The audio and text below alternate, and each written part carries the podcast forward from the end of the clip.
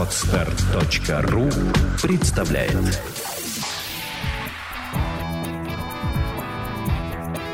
Александра и Андрей Капецки в лучшем психологическом подкасте «Психология, мифы и реальность».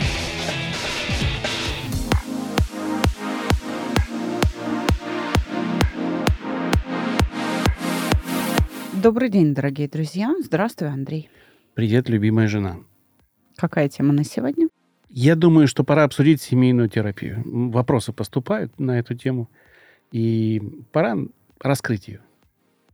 Хорошо, давай попробуем. Ну, начни с какого-то вопроса. Слушай, ну мне кажется, здесь вопрос достаточно простой, хотя не простой. Ты меня сейчас поправишь. Вопрос в том, проходить ли эту терапию вместе или проходить по отдельности.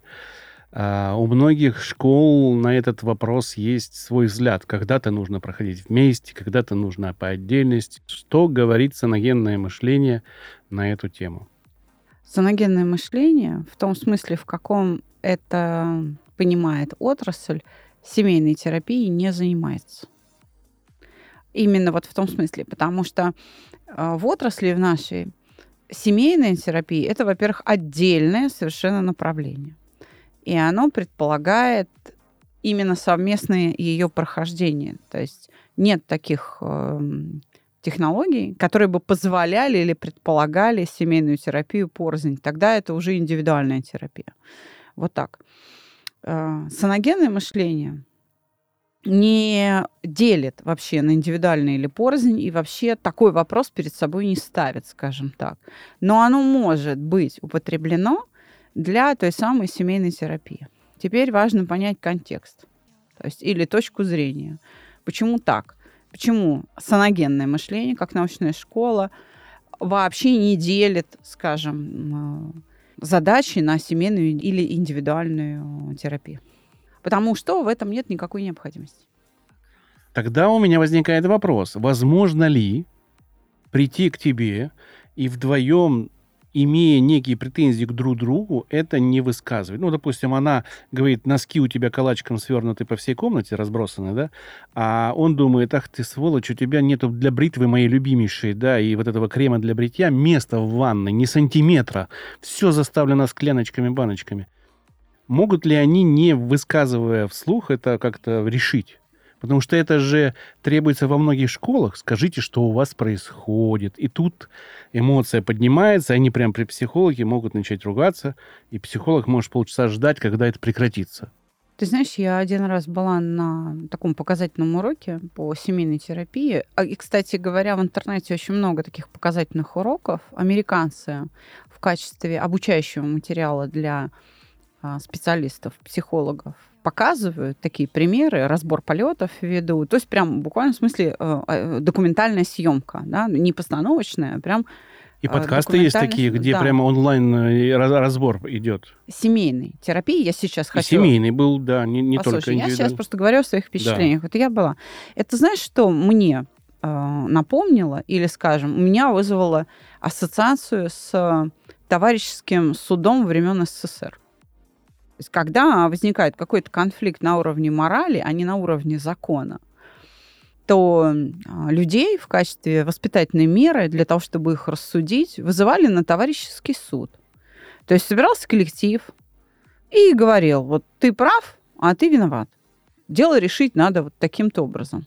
Знаешь, этот инструмент был разработан э, не семейной терапией, прямо скажем. Этот э, инструментарий вообще разрабатывался еще э, религиями. Вот, только хотел сказать, да. это же происходит и да, раввин там или там совершенно а, верно, да. батюшка, да, Ба... к нему приводят, он пытается да. при, при, примирить их. Да, но он пытается даже не примирить, а у христиан это все-таки встроить а, жену, в, так сказать, домостроем заняться в определенные рамки, что она должна подчиниться и все. И терпеть. Это в большей степени так. А все-таки вот у иудеев или, скажем, у мусульман, у них есть э, попытка именно примирения, найти какой-то подход э, при всем при этом. Хотя у женщин э, мусульманских, да, количество обязанностей значительно превышает количество прав. Вот так. ну, просто по, по численному, так скажем, составу, да. Но, тем не менее, скажем, шариатский судья, он именно ищет какой-то подход к тому, что... А что делать с переживаниями людей? Надо же как-то сделать так, чтобы они, например, друг другу простили. Там, или не боялись, или, ну, в общем, что-то такое. Это не, некоторые элементы психотерапии. Инструментарий у них, в общем-то, разработан. То есть эта модель, э, скажем, в виде товарищеского суда в СССР, она представляет собой копию, то есть уже готовые э, решения, заимствованные из религиозной культуры, ну, просто облеченные в другую форму. И, собственно, на мой взгляд, вот мое убеждение, опять же, я не претендую там на истину в последней инстанции. Конечно, со мной можно спорить, и кто-то на каких-то площадках, где дистрибуция нашего подкаста есть, хотя мы не читаем, если честно, вообще. Нигде никакие комментарии мы не читаем. Это правда. Ну, кто-то где-то там организует э, дискуссию и там будет со мной спорить. Да, ради бога, собственно. Э, я лишь просто высказываю свое мнение. Вот я делюсь своим глубоким впечатлением по этому поводу. То есть инструментарий вообще не новый, он был заимствован. И он мало к чему приводит, кроме усиления конфронтации. Потому что как только мы начинаем э, семейную терапию строить по принципу, скажем, справедливости, справедливо так, а так несправедливо, да, мы вообще разрушаем сам э, институт семьи в этой паре. А, в Соединенных Штатах принята практика гнездования, когда э, семейная пара, находясь в состоянии развода, оставляет детей в доме, и по очереди приезжают то мама, то папа с детьми пожить. Статистика печальная. Они, эти пары, очень редко сохраняются. Те пары, которые переходят вот в это гнездование. Когда по очереди, так сказать, высиживают своих птенцов, а, то там одну неделю или две недели там папа живет, то две недели мама живет э, с детьми. В общем, это, судя по статистике, подход неэффективный, потому что сам факт гнездования говорит уже о том, что семьи нет. Все, она прекратила свое существование. Когда мы говорим о применении саногенного мышления, мы говорим о том, что саногенное мышление оценивает на консультации сам факт, состоялась семья или нет. Там вообще есть что спасать-то? Это первое, что мы оцениваем. Второе, мы оцениваем мотив – а хотят ли они все-таки семью спасти или создать, если она не состоялась? Вот так. То есть мы мотивацию вообще изучаем. Естественно, ну, во всяком случае, для новеньких это, наверное, прозвучит там странно, а, а для тех, кто нас давно слушает, это естественно. И употребляется маевтика. Серия вопросов, э, направленная на то, что, так сказать, вообще для вас семья – выявление признаков, состоялась она или нет, и выявление, так сказать, мотивации. Вообще, а чем это все должно закончиться э, для двоих, кто пришел на консультацию. Скажи, пожалуйста, я правильно понимаю, что когда приходит пара к тебе, допустим, они могут и говорить, и молчать? Ну, конечно. В основном пара приходит говорить. И на самом деле они готовятся морально, очень переживают, это видно. Многие приходят, знаешь, с блокнотиками или с заметками в телефоне, в смартфоне. Э, что они должны сказать? То есть они готовятся, подбирают слова, э, в общем, чтобы высказать друг другу в какой-то такой форме, чтобы и высказаться, и не ухудшить ситуацию. Но я закончу мысль, да, свою предыдущую. Скажу, что для нашей научной школы, по большому счету, э, неважно, а, вдвоем вы будете проходить или порознь. Это зависит а, не от того, эм, какую цель вы преследуете. Понимаешь? То есть, если цель все-таки а, расстаться, потому что оба участника – признались сами себе, что семья и не состоялась, и, в общем-то, она им и не нужна с этим человеком, друг с другом. В общем-то, она им и не нужна. И надо как-то просто это признать и, в общем, как-то расстаться, не нанося друг другу урон. Или, скажем, э, целью является создать несостоявшуюся семью, то есть вне зависимости от цели можно применять саногенное мышление, как в паре, они могут и вместе ходить, и порознь. От чего зависит вместе или порознь? От э, способности э, терпеть переживания, то есть от общего уровня стрессоустойчивости.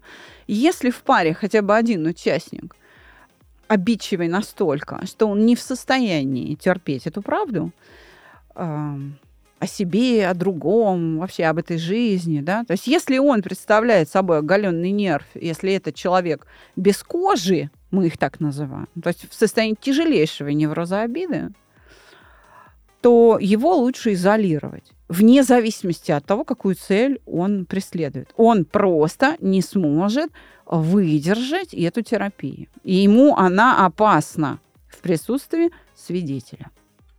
Скажи, пожалуйста, я правильно понимаю, что вот это влияние культуры, представление о психологе очень сильно влияет на ожидания и на то, к чему они готовятся. Да. И когда они приходят, то увидят совершенно другое, сколько им нужно времени, чтобы перестроиться на другой подход, мы же должны объяснить людям, что когда к нам попадает на терапию, то это другое совершенно. И такого нигде не описано в кино, ни в книгах. Вы не увидите то, что происходит у Александра. При этом эффективность она намного выше. Сколько нужно времени, в ней так, стандартное ожидание, когда приходит, сколько нужно времени на, на то, чтобы перестроиться людям, да, когда они к тебе попали и поняли, что это не то, что они ожидали, и какой результат они запрашивают, исходя из того, что они узнали. Вначале результат, наверное, они же ждут другой. Там поговорим, сейчас назначить виноватого или что делать, и вперед. Да, а ну вот... ты, собственно говоря, все назвал. То есть э, чаще всего люди приходят, что сейчас будет судилище, то есть а, будут какие-то оценочные суждения, вот ты прав, ты не прав, и рецептурные такие подходы. Например, делайте вот это. Ты вот это говори, а ты вот это не говори. А, ну, ни в коем случае, да. И, и собственно, на этого ничего не происходит. То есть рецептурного подхода, вот такой выдачи лайфхаков не происходит. Да, лайфхаки а, эффективны, но лишь тогда, когда выработан подход. Если подход найден, а творческой э, силы ума, скажем, или опыта жизненного не хватает а, ну, найти решение конкретное, тогда да, готовый лайфхак, собственно, прям необходим вот для быстрого решения какой-то проблемы. Но лайфхак не поможет. Ты ему скажи вот так, или ты вот здесь вот лучше промолчи. Если состояние в котором ты находишься, противоречит этому молчанию. Понимаешь, то есть ты молчать-то молчишь, а внутри-то у тебя диалог идет, ты свои-то мысли все равно слышишь. А, они все равно, эти слова, существуют и говорятся. А если говорить о необходимости высказывания, да, то мы э, в сезоне с Александром Андреевичем Добровинским «Супружеская жизнь» целых два выпуска сделали, о чем стоит говорить и о чем лучше промолчать. И это, вообще говоря, непростая философская задача. И я хочу к ней вернуться, но уже в разговоре с тобой сообщить о том, что есть вещи, которые и не надо говорить, потому что они никак не связаны с текущей реальностью ваших отношений.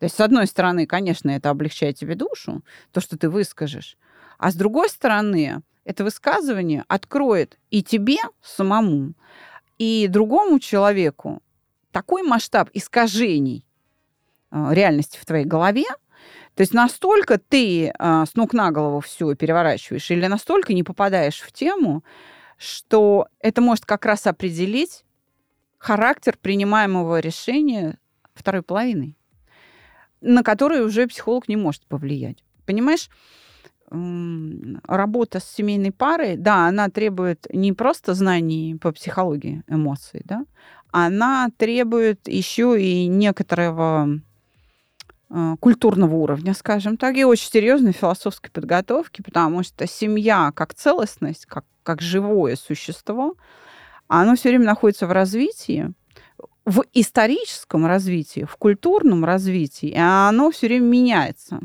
И поэтому нужно, с одной стороны, признать, что та часть психологической отрасли и те научные школы, которые стоят на социокультурных основах, правы в этом, да, с другой стороны, это только половина того, что нужно, чтобы помочь э, при каких-то семейных проблемах. И почему мы, в общем-то, вот этот культурный э, аспект отводим на второй план? Потому что культура отношений меняется в зависимости от состояния эмоционального обеих сторон. Еще такой дополнительный узконаправленный вопрос когда люди приходят к тебе, да, с семьей, они в ожидании прихода к тебе что-то готовят, и им нужно высказаться, да. И когда они друг другу высказываются, естественно, у них эти шоры закрываются, э, доступность э, эмоций к интеллекту тоже закрывает, естественно ты это все выслушиваешь и потом начинаешь с ними работать, или ты прерываешь и говоришь, давайте делать по-другому? Как этот процесс? Вот от меня интересует этот вступительный процесс, потому что ведь ожидание у людей одно, да, мы придем, сейчас все расскажем, нам скажут, кто прав, кто виноват, мы об этом сказали, а получается, что тебе нужно его либо прерывать, либо слушать, и дальше переводить на другую колею, да, людей, чтобы они понимали, что будет происходить не то, что они ожидали. Ну, вот этот процесс, он долго идет?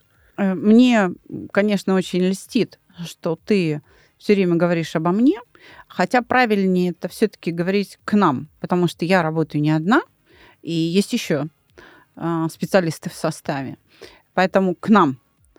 Э, но у нас, э, как у представителей одной школы, подход одинаковый. Итак, э, что видят люди да, на приеме? Мы не назначаем виноватых, мы поднимаемся на как бы более высокий уровень абстракции. То есть мы выполняем переход уровня абстракции. Об этом мы говорили с тобой в серии о тонкостях нашей работы. С момента знакомства мы переходим на обезличенные предложения. А, я не говорю о ней или о нем. Я говорю о том, какие чувства в этих обстоятельствах я вижу. То есть я просто поднимаюсь на более высокий уровень абстракции, и я не трогаю конкретную личность. И это позволяет обеим сторонам воспринимать себя иначе. А, это такой прием, направленный на обезболивание процедуры.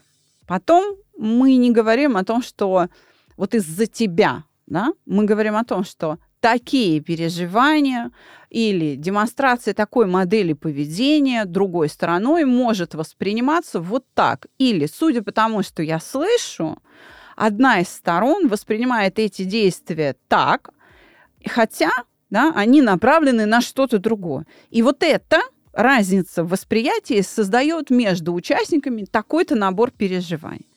И чтобы эти переживания перестали влиять, чтобы это все как-то утихло, да, чтобы воспринимали адекватно, и я даю какую-то оценку, что адекватность будет заключаться в этом. Смотри, видишь, да, адекватность заключается в этом. Я, я не указываю там у кого. А, я говорю, что от сторон требуется, первое, вот этой стороне, да, одной из, которая совершает такое-то поведение, да, а, например, изменить форму подачи, а другой стороне, например, посмотреть вот с этой точки зрения на цель. То есть вы не видите цель, а цель вот она на самом деле такая. То есть задайте уточняющий вопрос. Вот если так на это посмотреть, то тогда ситуация решается. Я сейчас, понятно, очень такими какими-то да, абстрактными словами просто показала модель, модель работы.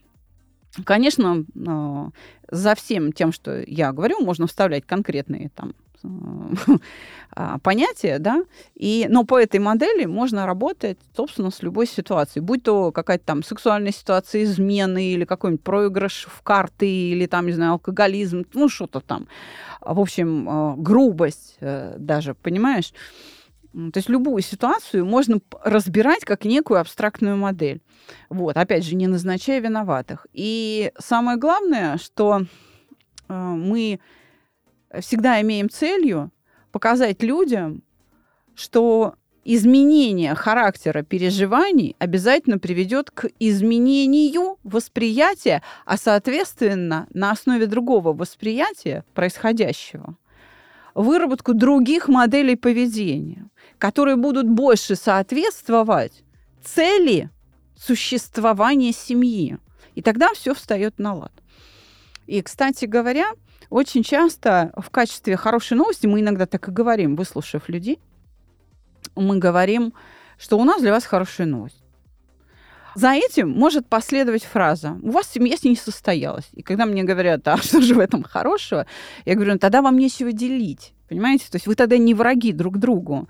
А, ну, не состоялась семья, ну окей. Если вы ставите перед собой задачу наказать за это друг друга, ну, это как бы не ко мне, да, тогда идите к юристам там и боритесь, ну, или можете без юристов, в принципе, друг другу морду набить, чего вы и так уже делали неоднократно, да. То есть как бы тогда вы все равно решаете свою жизнь сами, да.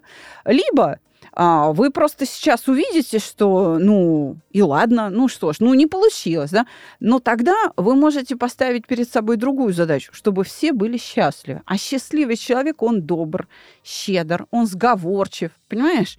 То есть участники, увидев, что если они друг другу помогут быть счастливее, даже путем расставания, они решат проблему конфликта. Самое же главное – чтобы не было конфликта. Почему приходят на семейную терапию? Не потому, что семью надо полечить. Ну, то есть не приносят же семью с собой. Это же не какой-то вот э, предмет, который, ага, вот у нас семья треснула, вы ее зашейте или там, не знаю, бетоном замажьте эту трещину, как-то зашпаклюйте. Ее ж не приносят, эту семью вот в, так, в виде материального объекта. А вот. Но она есть. Но за вот этим а, объектом, там у нас семья дала трещину, да, по сути, стоит конфликт интересов, противоречия. И нужно снять эти противоречия каким-то образом. Поэтому, знаешь, а, люди рассказывают а, что-то не друг другу, они рассказывают психологу. Вот ты начал с того, что вот они приходят и говорят, друг другу высказывают, а ты за этим смотришь. Ничего подобного. Они не друг другу это высказывают. Они отвечают на мои вопросы. Кого прервать, я решаю в зависимости от того, как он справляется с состоянием. Если человек не справляется с состоянием или ходит по кругу, или э, говорит о несущественных деталях, несущественных для семейной терапии, да, для цели семейной терапии, деталях отношений, то я его прерываю. Я говорю, это все понятно, мы уже это четвертый раз говорим. И ставлю вопрос э, по существу для того, чтобы обратить внимание, и это и есть часть э, терапии, да, вот, для того, чтобы обратить внимание на то, что на самом-то деле существенно. Поэтому оценки мы даем ситуации, а не людям. И всегда показываем выход. То есть правильно я понимаю, что твой прием, он сродни приему как у врача, да? Ты не да. врач, но как врач. Допустим, у человека язва. Ты говоришь, ну вот у вас язва. Вы можете с ней жить, тогда это будет определенный образ жизни. Вам будет больно, иногда будут приступы, можете более утоляющие, но она будет разрастаться, и в конечном итоге может вылиться вот в это. Угу. А можем сделать операцию, и тогда будет другой итог, да? Можете пойти к бабушке-гадалке, и там, ну, это ваш выбор. То есть ты говоришь, у вас язва, ты даешь определение то, что, ну, той проблеме, которая происходит. И также на семейной терапии. И исходя из этого, когда ты определила эту проблему, то, в принципе, ее решать можно и у тебя вдвоем, и на группе да. вдвоем идти безболезненно, потому что каждый из этих людей будет как индивидуальный человек, не семья. Они будут каждый решать свою задачу, исходя из той проблемы, которую ты очертила. Семейная терапия – это, по большому счету, всего лишь цель а, работы в рамках курса саногенного мышления. Цель может быть представлена только своими собственными интересами, а цель может быть представлена интересами того, что мы называем семья. И, и только и всего. Сам подход саногенного мышления с нашими готовыми сценариями, да, с нашими готовыми моделями интеллектуальной обработки переживаний, он никак при этом не меняется. Ты так сказать, работаешь над обидами, чтобы предотвратить развод, или ты работаешь над обидами, чтобы суметь сделать карьеру и иметь силы терпеть критику от начальства. Одинаково мои задания будут идентичны, они ничем не отличаются. Поэтому семейная терапия в нашем случае это такой побочный эффект. Мало того, мы очень много семей спасли, хотя приходил кто-то один. Кто-то один приходил заниматься, и мы даже могли не знать, для чего он пришел на тренинг. Ведь э, наш э, метод позволяет вот это самое лицо держать, сохраняя конфиденциальность. Самое главное, чтобы ты правильно выполнил отбор – чтобы угошению были подвергнуты соответствующие переживания. Потому что для обиды одна схема угошения, для чувства вины другая, для страхов третья. Самое главное, чтобы ты не промазал с идентификацией. А какие обиды? На что они направлены? Это обида во взаимоотношениях там, со свекровью или обида во взаимоотношениях с супругом? И по какому поводу? Это уже не имеет значения. Все попадет под угошение, будет угашено, потеряет свою значимость. Записаться к нашему специалисту, не только к Александре, можно по телефону 8 968 990 08 80. И по этому же телефону вы можете записаться на ближайшую группу, которая стартует 31 мая. 31 Но это, мая. это тренинг наш. Да, тренинг «Шаг к себе», который шаг называется, на котором да. можно решать а, широченный спектр проблем, с которыми Ну, и вы можете... семейный тоже. И семейный в том числе. И вы можете идти туда вдвоем, и даже будучи в одном а, Zoom, а, в одной Zoom-комнате, вы не будете знать, какую проблему решает ваш партнер. Ну, конечно. Потому что это мы- все молча и в тетрадке делается. Но это даже, очень... даже ведущий не проверяет э, дневники. Мы, да, не, не, не поднимаем эту э, систему. И коли мы обсудили так вкратце эту семейную терапию и дали понимание того, как мы с ней работаем, и у нас есть такая традиция уже разбирать вопрос, пришедший, один из вопросов, который пришел в телеграм-чате, и на сегодня этот вопрос вот такой. Давай тебе его зачитаю. Вопрос касается тонкости профессии. Как психологи справляются с грузом эмоций и трагедий клиентов? Как быть жилеткой для друзей, когда это действительно нужно, и не сойти с ума? Это две части одного вопроса, который подразумевает, как ты можешь э, через эмпатию не сойти с ума, да, вот Мгм. э, когда ты сочувствуешь. А вторая часть вопроса касается человека, который поставил себя в среде друзей вот такой жилеткой, к которому привыкли все плакаться. И ему потом плохо, потому что он знает все проблемы, проблемы всех, всех своих друзей. И, наверное, потихоньку уже начинает сходить с ума, потому что ему не до своих проблем. Ну, здесь больше стоит говорить о том, что если ты принимаешь на себя а, роль жилетки, то ты можешь просто разочароваться в людях, потому что ты можешь узнать, что рядом с тобой нет, например, верных мужей или там верных жен, и все делают вид, ну, в общем, что-нибудь такое. Или еще какую-то неприглядную правду друг о друге. Есть, да, что люди носят маски. Ты можешь это узнать, ты не знаешь, что с этим делать. А В случае с э, представителями школы саногенного мышления все радикально выглядит иначе, потому что мы не считаем, что люди вот такие вот носят маски, они такие подлые и так далее. Нет. Если человек о чем-то не говорит, умалчивает, он просто защищает себя, так просто работает психическая защита. Мы не считаем, что, э, допустим, кто-то там подлец. Да? А, Ну, например, когда приходят на консультацию женщины, э, там, состояние отчаяния, о том, что у них личные отношения не складываются, минут через там, 10 разговора, 8 из 10 признаются о том, что им очень стыдно говорить, и они очень боятся сейчас услышать что-нибудь от специалиста, но вроде бы как они нам доверяют, и раз уж пришли, решились, то надо говорить, что они находятся в отношениях с женатым мужчиной, да?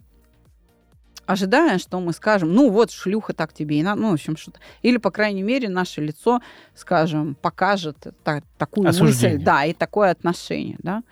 А, нет, ничего подобного. Мы так не думаем, такие мысли нам в голову не приходят. С точки зрения культуры, то есть если э, профессиональный э, психолог, к которому вы пришли на прием, находится на позициях социокультурных, он именно так и подумает, так и скажет.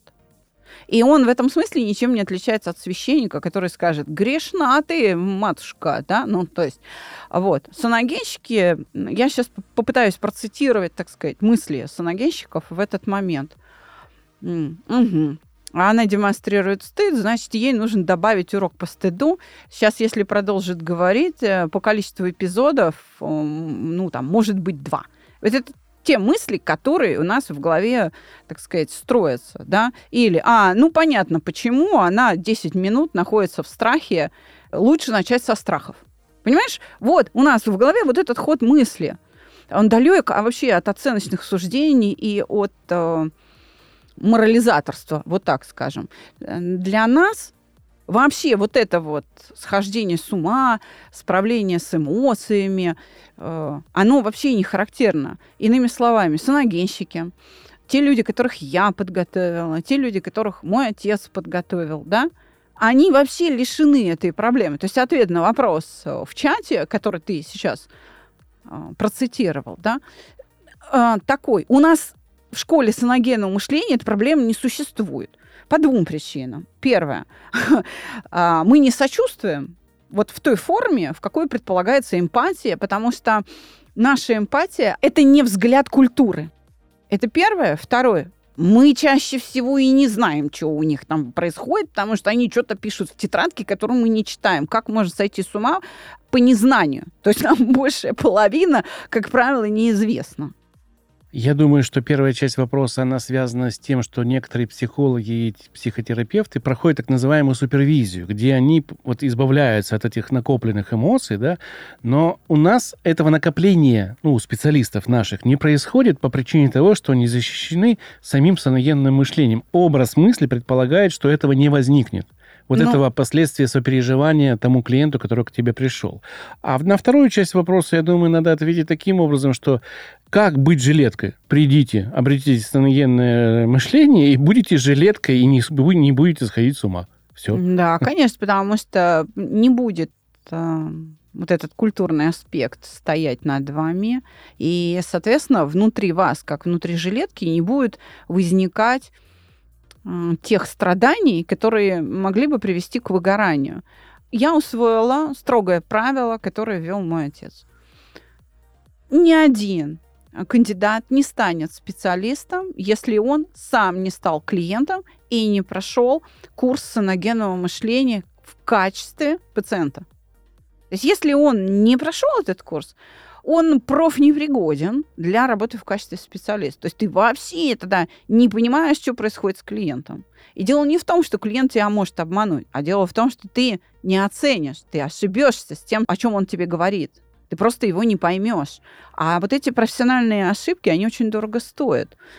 Наверное, стоит вспомнить знаменитый фильм, любимый всеми там, советскими гражданами, вышедшими из СССР с легким паром, да?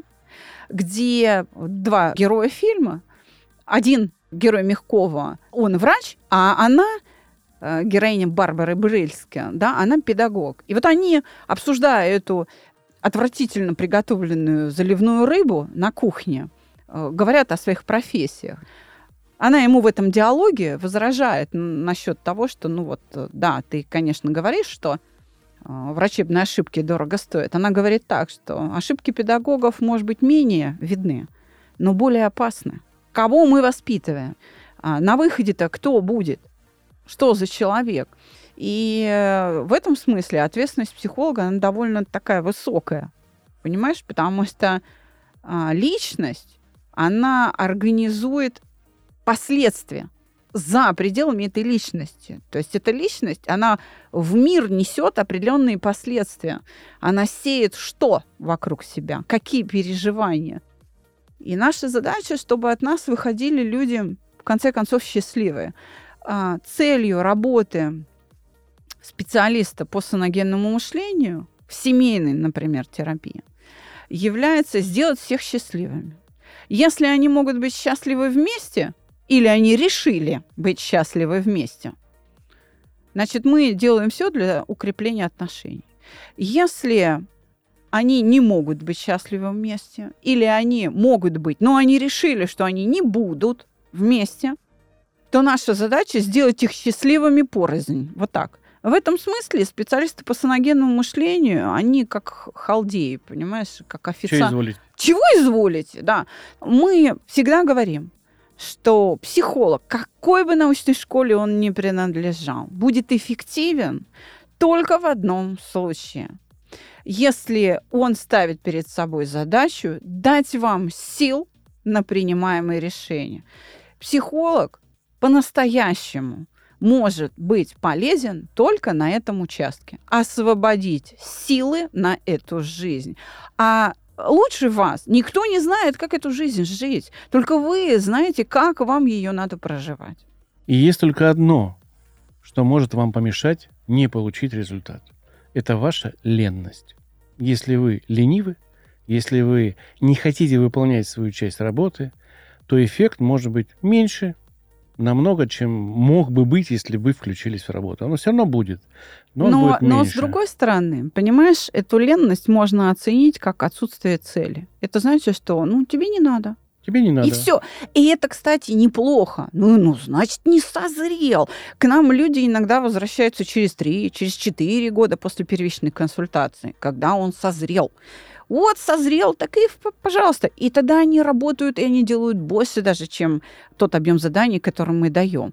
И мы не осуждаем за это. Вот созрейте. Многие созревают в процессе. Приходят из любопытства, а созревают в процессе. Что тоже очень приятно. А особенно приятно, знаешь, для нас, для проекта «Чувство покоя», для специалистов, то, что люди стали созревать как-то не за 3-4 месяца прослушиванием подкаста, а за неделю. У нас последние два месяца то ли спецоперация, то ли я не знаю, что на это повлияло, да, у нас люди приходят буквально один, два, три, четыре выпуска, и все. И ну он да, наш клиент. Да, это круто. И слава богу, потому что вот это вот плечо укорачивается, и мы можем а, более своевременно оказать помощь. То есть, когда человек уже не в очень тяжелом состоянии приходит, а когда у него еще достаточно ресурса, тогда и скорость движения к цели, и шаги шире, и самое главное, затраты вот эти а, которые а, человек несет, душевные, да, они гораздо меньше. Хочу закончить этот выпуск э, старым-старым, ну, не анекдотом, историей. Психотерапевт задает вопрос, когда менять лампочку? Ответ – тогда, когда лампочка готова меняться. А следующий выпуск мы посвятим ответу на ваши вопросы. Мы возродим да, эту Блиц, нашу рубрику, которая, как оказывается, востребована была, и мы почему-то вот упустили это. И если у вас есть какие-то вопросы, присылайте, мы будем возобновлять эту рубрику потихонечку и отвечать на какие-то короткие ваши вопросы, короткими ответами, 15-10, не знаю, тире. Ну, сколько будем Сколько, успевать, да, успевать да. в полчаса. А, ну ответить. что ж, давай еще раз пригласим наших слушателей на онлайн-тренинг. Он проходит на платформе видеоконференции Zoom. Эта группа ближайшая будет работать во вторник и пятницу. Рассчитана она на работающих людей по московскому времени. Это 19.00. Мы вас ждем в чате видеоконференции Zoom. Под э, выпуском в описании мы поставим ссылку на регистрацию. Если желаете принять участие, там уже 13 заявок, из них почти половина оплачена.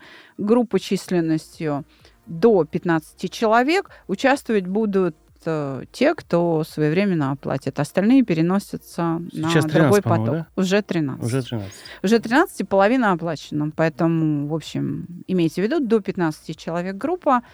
19.00 по московскому времени. В общем-то, центральная полоса России, Европа всегда с удовольствием занимается. Это удобно. До новых встреч. Мы вас любим. Слушайте нас.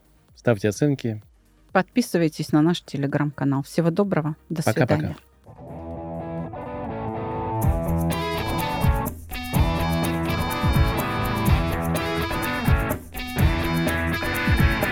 Психология, мифы и реальность. Слушайте каждый понедельник и четверг.